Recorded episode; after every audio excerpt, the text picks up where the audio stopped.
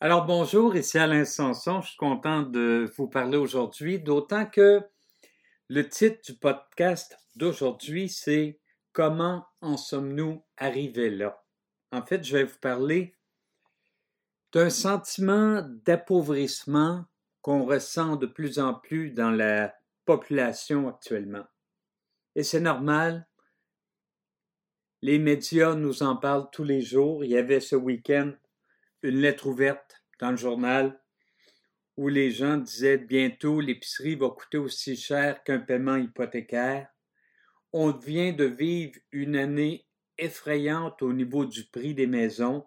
Les coûts de l'habitation, les coûts des loyers sont tellement importants que présentement, des dizaines, voire des centaines de familles au Québec qui n'ont pas de logement pour habiter et l'hiver s'en vient. Ensuite, les gens qui s'occupent des soupes populaires ont de plus en plus, en fait, nous révèlent de plus en plus que c'est des gens des classes moyennes qui arrivent en masse parce qu'elles n'arrivent pas à joindre les deux bouts. Alors, qu'est-ce qui s'est passé? Et pour cette explication, je vais vous lire un extrait de mon livre Le sentier vers la prospérité, un livre qui traite justement de reprise en main de ses finances personnelles, mais qui tente d'expliquer également pourquoi ça semble plus difficile aujourd'hui. Parce qu'effectivement, beaucoup de gens vont vous dire, les personnes plus âgées, dans mon temps, c'était tellement plus facile. Et c'est vrai que quand tu as grandi à une époque où euh, tes placements pouvaient te rapporter 12, 13, 14 ben, c'était plus facile d'envisager, par exemple, la retraite qu'aujourd'hui où ça rapporte des rendements faméliques. Alors, dans quelques instants, pour ne pas dire tout de suite, je vous lis un extrait du Sentier vers la prospérité, chapitre 9, qui s'intitule Commençons par le présent. Il est effectivement tentant de se dire que c'est plus difficile d'investir aujourd'hui que dans le passé. Les prix actuels de l'immobilier atteignent des sommets qui rendent l'investissement moins intéressant. Les placements à banque offrent de nos jours des taux d'intérêt faméliques. Pour toutes ces raisons, on pourrait dire qu'il n'a jamais été aussi difficile de se créer une sécurité financière. Mais est-ce que c'est vraiment le cas? On a tendance à penser que le futur est garant du passé. Ainsi, si telle action monte en valeur depuis des mois, elle le fera forcément pour les mois qui viennent. Or, tôt ou tard, les tendances s'arrêtent et des corrections surviennent. Comparons vos aînés à ceux qui les ont précédés et à ce que vous connaissez en ce moment. Pour ce faire, commençons avec la fin de la Deuxième Guerre mondiale, c'est-à-dire 1945. Pendant cette guerre, la production de biens de consommation avait été arrêtée. Peu de maisons avaient été construites, mais voilà que les jeunes soldats venaient au pays, désireux de fonder une famille. Il y a donc eu un boom de construction de maisons. Ça allait de soi, d'autant plus que les maisons ne coûtaient pas une fortune à l'époque. Pour aider la transition du retour à la paix, les gouvernements ont institué une politique de bas taux d'intérêt afin de ne pas tomber dans la dépression qui avait caractérisé l'avant-guerre. Il fallait favoriser la consommation. Aux États-Unis, on a passé le GI Bill, une loi qui offrait à ceux qui revenaient de la guerre des hypothèques sans intérêt et même sans mise de fonds. Les banlieues et l'étalement urbain allait bientôt naître. En même temps est apparu le crédit à la consommation. Il fallait bien meubler les maisons. Les premières cartes de crédit sont arrivées en 1950 aux États-Unis. Au Québec, pour obtenir du crédit, il fallait encore faire affaire avec les compagnies de crédit. Mon père, par exemple, était un abonné de Household Finance. Rapidement, la dette des foyers allait exploser. Vivre à crédit était devenu une façon de vivre. Les taux d'intérêt étaient bas, puis les industries reconverties aux biens de consommation avaient plein de choses à choisir. Si on souhaitait faire partie de la meute, il fallait se les offrir. L'économie se portait bien, l'accroissement de la richesse était réparti plus également. Ben oui, en effet, l'après-guerre avait vu la montée en flèche des syndicats et comme il fallait bien que les employés puissent s'offrir les biens que les entreprises produisaient, les revenus nets montaient d'une année à l'autre. Cette période, les économistes l'ont appelée les Trente Glorieuses. L'économie est en croissance et le niveau de vie des familles suivait la même trajectoire. Il n'était pas rare à l'époque de voir un employé conduire la même automobile que son patron. Et tous voulaient ce que les voisins venaient d'acquérir télé, tondeuse, frigo et même un bar accompagné d'une table de billard au sous-sol. Pour savoir si on réussissait dans la vie, on prenait l'habitude de se comparer aux voisins. Naturellement, les foyers s'endettaient. Mais la dette à ce moment-là restait gérable. On savait que les salaires augmenteraient chaque année et pourraient compenser les élans de consommation. Les ménages devaient en moyenne 60 de leurs revenus aux créanciers. Aujourd'hui, au Québec, pour fin de comparaison, c'est 171% Mais tous les partis ont une fin.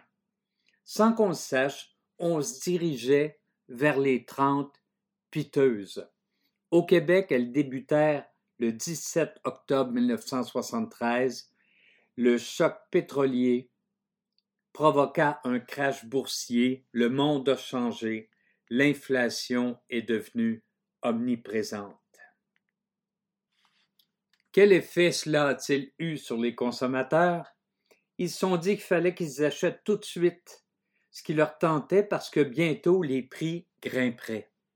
Le taux de chômage a monté et les taux d'intérêt ont suivi la marche. Certains, j'en fais partie, ont payé jusqu'à 22% d'intérêt sur leur hypothèque au début des années 1980. L'endettement continuait à progresser. Il fallait renverser la vapeur. L'Occident avait besoin d'un sauveur et il est rapidement apparu. Son nom, Ronald Reagan. Sa doctrine sera appelée Reaganomics. Comme le mentionne Wikipédia, le terme de Reaganomics, mot valise de Reagan et Economics, se réfère aux politiques en matière d'économie du président américain Ronald Reagan. Ces quatre piliers furent de réduire les dépenses du gouvernement, à l'exception naturellement des dépenses militaires, de réduire l'impôt fédéral sur le revenu et l'impôt sur les gains de capitaux, de réduire la régulation et de contrôler l'argent utilisé pour réduire l'inflation. Ces politiques démarquèrent Reagan de ses prédécesseurs. Certaines Reaganomics ont été inspirées par Milton Friedman, qui rejoint le comité économique de l'administration Reagan après avoir participé à la campagne électorale. Conséquence, en huit ans, la dette du gouvernement américain a triplé et les partenaires des États-Unis, dont le Canada, entreront également dans le bal. Il faut créer de la richesse, quitte à s'endetter, et il faut réduire l'inflation. L'un des moyens pour y arriver consiste à trouver des fournisseurs moins chers, situés bien souvent en Asie, c'est le début de la mondialisation. On va faire produire les biens ailleurs, quitte à exporter les emplois. Les Reaganomics fonctionnent et l'économie gonflée à bloc par les dépenses gouvernementales reprend. Mais contrairement à la reprise d'après-guerre, les choses ne sont pas aussi égalitaires. Alors que pendant l'après-guerre, tous s'enrichissaient assez également, il semble que ce soit maintenant les plus riches qui s'accaparent le gros de la croissance. Comme le dira Joseph Stiglitz en, 2011, Bien que le 1% supérieur ait vu ses revenus réels grimper de 18% au cours de la dernière décennie, la classe moyenne a vu ses revenus réels chuter. Cette chute a été de 12% pour ceux qui n'ont que des diplômes secondaires. Par la suite, les choses empirent. Mais pendant ce temps-là, puisqu'on devient ce qu'on vit, les gens avaient conservé les réflexes issus des dernières années. Pour avoir de la valeur, il faut afficher le même train de vie que les voisins. Ça allait bien quand les revenus montaient également, mais cela impliquait dorénavant de s'endetter encore plus si on souhaitait suivre la cadence et qu'on ne faisait pas partie de la classe supérieure. Tranquillement, les citoyens devenaient de plus en plus prisonniers de leur endettement. Et en 2008, nouvelle crise financière. Les banques ont trop prêté et elles se sont engagées dans la revente de mauvaises créances. Des gens qui n'en avaient pas les moyens se sont vus offrir des hypothèques pour bientôt réaliser que leur hypothèque était supérieure à la valeur réelle de la propriété. C'est la débandade et les gouvernements devront intervenir une autre fois pour sauver le niveau de vie des gens. Remarquez que beaucoup perdront leur maison et, et leur emploi lors de cette crise, mais beaucoup, au prix de lourds sacrifices, continueront à honorer leur engagement. Dix ans plus tard, ils seront toujours tout aussi lourdement endettés et, submergés par l'endettement, ils peineront à retrouver le train de vie qui était le leur avant cette crise. Naturellement, les gouvernements ont réagi. Ils ont prêté de l'argent aux entreprises mises à mal par cette nouvelle crise et beaucoup de cet argent a été redistribué sous forme de primes aux administrateurs de ces organisations. Souhaitant voir l'économie reprendre, ils ont également réduit les taux d'intérêt, ce qui a rapidement fait monter les prix de l'immobilier. Au point que, présentement, l'indice d'abordabilité a chuté. C'est de plus en plus difficile d'acheter une maison et par effet de domino, les loyers sont de moins en moins abordables. S'agit-il d'une bulle? Y aura-t-il un redressement du marché? Verrons-nous les prix revenir à la normale? Je n'ose imaginer ce qui se passera quand les taux d'intérêt repartiront à la hausse et que les valeurs chuteront. Considérant le taux d'endettement actuel, il deviendra de plus en plus difficile pour bon nombre de personnes de rester à flot. Pour l'instant, ils sont riches, mais sont-ils prospères? Alors, est-ce plus difficile aujourd'hui? Pas pour la classe supérieure, mais oui, pour le reste du monde. Les frais de base ont monté les salaires n'ont pas suivi. Si en plus on se laisse séduire par le miroir aux alouettes de l'endettement, on se voit sombrer un peu plus chaque mois, à condition, bien entendu, qu'on ne tombe pas dans le déni. Dans ce cas-là, le party continue et la croisière s'amuse. Alors, dans ces conditions, que fait-on? On reste informé et on développe les principes présentés dans ce livre. On maintient son coussin de sécurité, on économise et on attend les occasions qui se présenteront inévitablement lors d'un prochain revers de l'économie.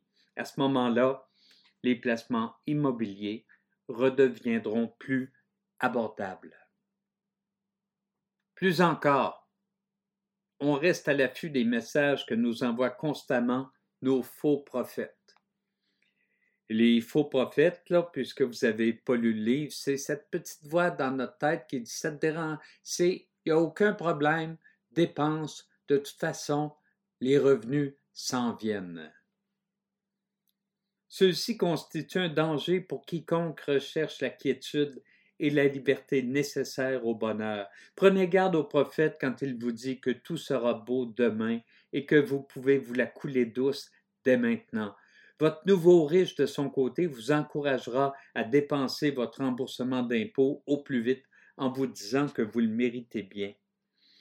Et effectivement, c'est plus difficile aujourd'hui parce que dans l'après-guerre, l'augmentation du PIB était répartie plus également.